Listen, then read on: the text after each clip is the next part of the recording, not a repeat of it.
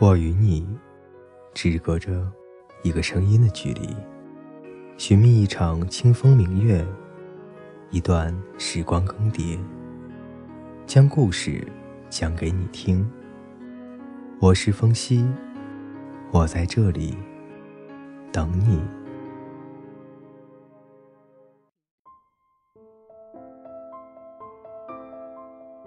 各位听众，大家好。今天呢，为大家分享的故事是：因为喜欢你，所以我要和你在一起。作者：刘小昭。我十八岁开始谈恋爱之前，喜欢过一个人，他是我高中时的班长兼同桌。和他同桌是在不那么幼稚，也不那么紧张的高二。他是那种家长会。会帮着老师布置会场，学生妈妈们都很喜欢的男孩子。不高也不矮的个头，常年运动让他看起来比一般人结实一些。白白净净，浓眉大眼，家庭幸福温暖，学习成绩中等偏上。从小学开始，似乎就一直是班长，身上带着一股好孩子的阳光味道。而高中时的我，是个标准的柴火妞，黑黑瘦瘦，戴个黑框眼镜，常年不变的学生头和校服。除了埋头读书，似乎就不知道还有什么别的事情可做。对这样的男生，我本来是没有什么特别的感觉，一如他对我也是像一般的男生和同桌的关系。直到有一年我过生日。我的生日在暑假开学前的几天，所以一直以来都是和家里人过。妈妈给我做顿好吃的，也没有什么生日礼物一说。偶尔有关系好的女生会在开学后急着送我点小东西。总之，我就是个没有在生日当天收到过礼物的可怜小孩。高二之后，暑假时间缩短，需要提前到学校上课。二十四日时，我提了一句：“明天我就十七岁了。”当时我也没在意什么。结果在二十五日我生日的当天，在我满脑子琢磨晚上妈妈给我做什么好吃的时候，我发现座位上放了一个大大的盒子，闪亮的小星星包装纸，粉色的丝带系成的花朵形状。他坐在一旁，冲着我笑。生日快乐呀！我迫不及待地拆开，里面有很多个小盒子，有可以伸缩的水杯，有相框，有好看的本子，所有的一切都是黄色小鸭子主题的。我突然想起来，之前曾开玩笑的提过，我家的狗有一个黄色的小鸭子，每天玩完了就自己叼在窝里搂着。我说。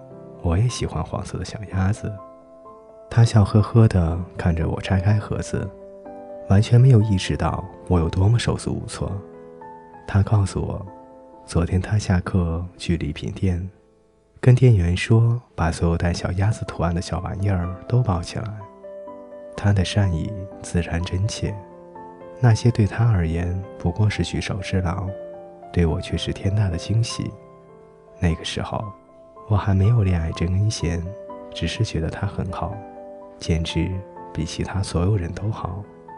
这样情况下收到的礼物，你们一定会觉得我会一直珍藏到七十岁还拿出来看看。现实不是小说，现实情况是，因为我高中时没有零用钱，他送我的礼物都被我一个个的送给过生日的女同学了。然后呢？然后高中毕业，我们都在北京上学，可并没有什么特别的联系。近两年在大学同学的婚礼上偶尔碰到，他还是一如既往的笑呵呵的和我聊天，和别人并没有什么不同。我认识他十年，他依旧是当初的模样，干干净净，浓眉大眼，比高中时微微发福，讲义气，能为朋友着想。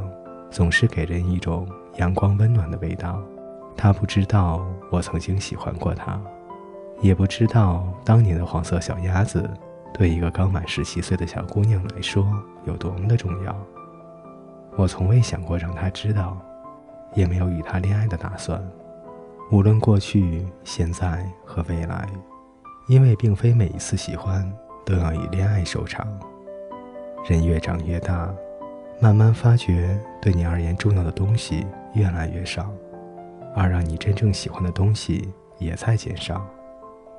有些东西的美丽并不需要摘下、带走、装起来，如同你不能摘下云、带走风、装起太阳。有时候有种喜欢叫做喜欢你，才不要和你在一起。各位听众朋友，今天的故事就为大家分享到这里。节目最后呢，主播还是觉得，虽然一段感情在一起以后会消耗，但是我还是觉得，喜欢就要去争取，努力过，不论结果如何，起码无怨无悔。一生这么短，我们起码要对得起自己的人生。各位听众朋友，我们下期再见。